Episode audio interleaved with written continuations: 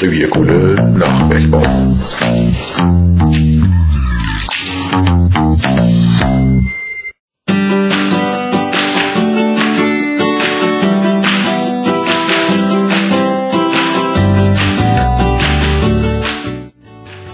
Hallo, ich bin Max und ich brauche Strom. Also für ziemlich viele Sachen. Also zum Beispiel für mein iPhone, für meine Playstation. Aber was ich mich immer frage, woher kommt der ganze Strom eigentlich? Die Frage beantworte ich dir gerne. Der Strom kommt aus dem Kraftwerk, genauer gesagt, durch viele Kraftwerke. Diese speisen den Strom mit Hilfe von Transformatoren in das Stromnetz ein.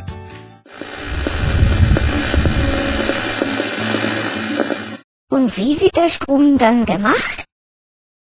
Du hast doch bestimmt ein Fahrrad, und an diesem befindet sich ein Dynamo, welches die Fahrradlampen zum Leuchten bringt, wenn du ordentlich in die Pedale trittst. Der Dynamo ist ein Generator und erzeugt Strom. Und im Kraftwerk läuft das ähnlich, nur dass der dortige Dynamo-Turbine heißt und sehr viel stärker ist als ein Fahrradkraftwerk. Die Turbine treibt einen Generator an, der den elektrischen Strom erzeugt. Im Prinzip ist ein Kraftwerk eine ganz einfache Sache. Auf der einen Seite kommt die Kohle rein und etwas Wasser, auf der anderen Seite kommt der elektrische Strom und die Asche raus, und der Rauch kommt aus dem Schornstein. Damit der Rauch aber keinen Schaden anrichtet, werden vorher in kleinen chemischen Fabriken die Schadstoffe herausgefiltert. Das ist eigentlich schon alles. Und vieles von dem, was im Kraftwerk geschieht, kann man gar nicht sehen. Zum Beispiel den erzeugten Strom. Also das mit dem Fahrrad habe ich verstanden. Aber wodurch dreht sich denn die Welle in der Turbine? Auch das ist im Prinzip relativ einfach. Für den richtigen Schwung sorgt im Kraftwerk heißer Dampf. Dieser treibt die Dampfturbine an und sorgt dafür, dass sich die Welle dreht. Am Ende der Welle drehen sich Schaufelräder, der Dampfdruck treibt die Schaufelräder an. Die Welle bewegt sich dadurch automatisch mit. Der heiße Dampf wird dann wieder zu Wasser verflüssigt und im Kühlturm wird das Wasser auf niedrigere Temperaturen zurückgebracht. Und wie ist das mit dem Dampf? Wie wird der erzeugt? Der Dampf wird durch den Dampferzeuger produziert. Die verbrannte Kohle bringt das Wasser zum Sieden und verwandelt es in Dampf. Dabei steht der Dampf unter hohem Druck. Das ist notwendig, denn durch den hohen Druck kann der Dampf die Schaufelräder in der Turbine in Bewegung setzen. Im Dampferzeuger befinden sich viele Wasserleitungen. Die enorme Hitze entsteht durch die Verbrennung von Kohlenstaub bei 1200 Grad Celsius.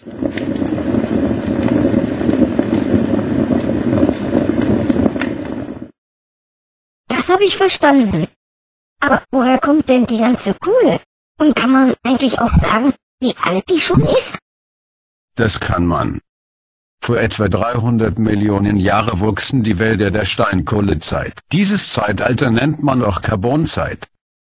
Die Erde sah nicht immer so aus wie heute. Die Oberfläche der Erde änderte sich vielmehr fortdauernd. Vulkanausbrüche und Erdbeben sind Urgewalten, die auf die Erdoberfläche einwirken. Diese inneren Kräfte sind so ungeheuer stark, dass sie im Laufe von Jahrmillionen langsam ganze Gebirge aufgerichtet haben. Aber selbst das höchste Gebirge kann wieder zu einer flachen Ebene werden. Das bewirkt vor allem das Wasser. Aus festem Gestein wird zu Schotter und Sand. Bäche und Flüsse beförderten das zerkleinerte Gesteinsmaterial immer weiter, bis ins Meer. Auf dem Meeresgrund wird das vom Wasser mitgeführte Material Schicht für Schicht wieder abgelagert. Diese Schichten können mehrere tausend Meter stark werden. Durch Überflutungen versanken ganze Wälder im Schlamm. Diese sanken ab und es bildete sich eine neue Sandschicht. Dann wuchsen wieder Pflanzen und Wälder. Und wieder sanken diese durch Wind, Sturm und Überflutungen im Schlamm. Langsam senkte sich das Land ab und der Druck auf die abgesenkten Bäume nahm zu. Ihnen wurde so der Sauerstoff und das Wasser entzogen. So konnten die Wälder nicht verfaulen, sondern sie verdorften. Dann bildeten sich über dem Dorf Tonschichten und das ganze Spiel begann von vorne. Aus den Dorfschichten entstand Braunkohle. Und in den tieferen Schichten bildete sich durch chemische Umwandlung die Steinkohle. Die kohleführenden Schichten wurden dabei zunächst waagerecht abgelagert. Aber durch die starken Kräfte im Erdrennen verschoben sich die Schichten auch gegeneinander. Der Bergmann spricht von tektonischen Störungen. Durch die Verschiebungen entstanden Muldenset. Heute über dem Steinkohlengebirge lagernden Schichten nennt man Deckgebirge.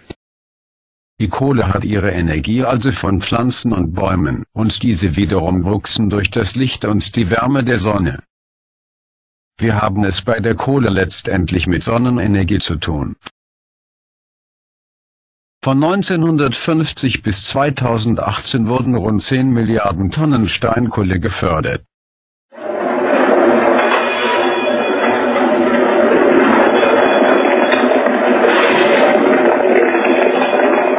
Das ist viel, aber es war nur ein Bruchteil der Vorräte, die noch vorhanden sind.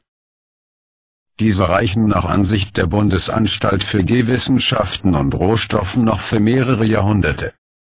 Die gesicherten Steinkohlereserven stehen dabei noch für rund 200 Jahre und die gesicherten Braunkohlereserven für rund 270 Jahre zur Verfügung. Die weltweiten Reserven sind deutlich höher. Eine genaue Zahl ist aber nicht bekannt. Meine Freundinnen sagen, dass die Kohle schlecht wäre für das Klima, weil bei der Verbrennung würde so viel Kohlendioxidgas in die Luft aufsteigen. Stimmt das und was kann man eigentlich dagegen machen? Das bei der Verbrennung von Kohle entstehende Kohlenstoffdioxid entweicht in die Atmosphäre. Das ist insofern eine Tatsache. Ob die Menge, die durch Menschen erzeugt wird, ausreicht, um einen schädlichen Einfluss auf das Klima zu entfalten, ist unter Klimawissenschaftlern umstritten. Insbesondere ist umstritten, ob das von Menschen verursachte CO2 in der Lage ist, die Temperaturen der Erde zu erhöhen. Die meisten Klimawissenschaftler sind der Ansicht, dass die Erderwärmung ein natürlicher Prozess ist, der durch die Sonnenaktivitäten bewirkt wird. Außerdem ist Kohlenstoffdioxid ein Spurengas, den die Pflanzen dringend für die Photosynthese benötigen. Daraus produzieren sie Sauerstoff, den wir alle benötigen. Mehr Kohlenstoffdioxid in der Atmosphäre bedeutet also auch mehr Pflanzenwachstum. Aber da das klimatische Geschehen ein äußerst komplexer Vorgang ist und man nicht weiß, wie groß der Einfluss des Menschen dabei ist, werden ständig neue Technologien entwickelt, um den Kohlenverbrauch und damit auch den CO2-Ausstoß zu verringern. Das waren aber ganz schön viele Antworten bisher. Mir, mir schwirrt jetzt aber echt langsam der Kopf. Aber eine Frage hätte ich denn noch. Stimmt es, dass man so immer sagt, dass in Zukunft der Strom nur noch über Windkraftanlagen und über Sonnenenergie äh, hergestellt wird?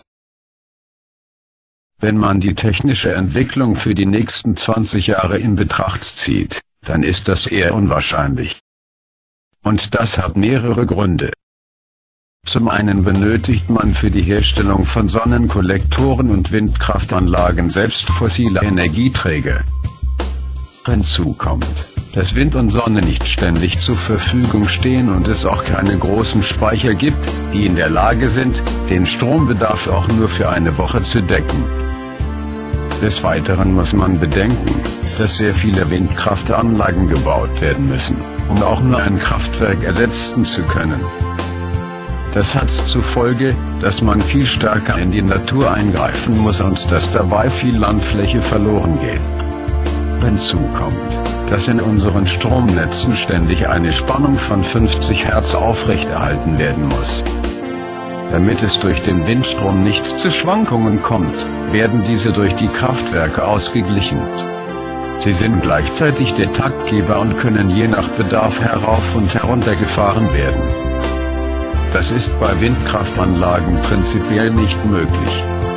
Auch ist die Energiedichte bei der Kohle wesentlich höher als bei Windkraftanlagen. Vielleicht werden eines Tages die Kraftwerke durch Wasserstoffspeicher ersetzt. Aber bis dahin ist es noch ein weiter Weg. Denn Strom muss jederzeit zu bezahlbaren Preisen zur Verfügung stehen. Daher wird die Kohle noch für viele Jahre weiterhin benötigt.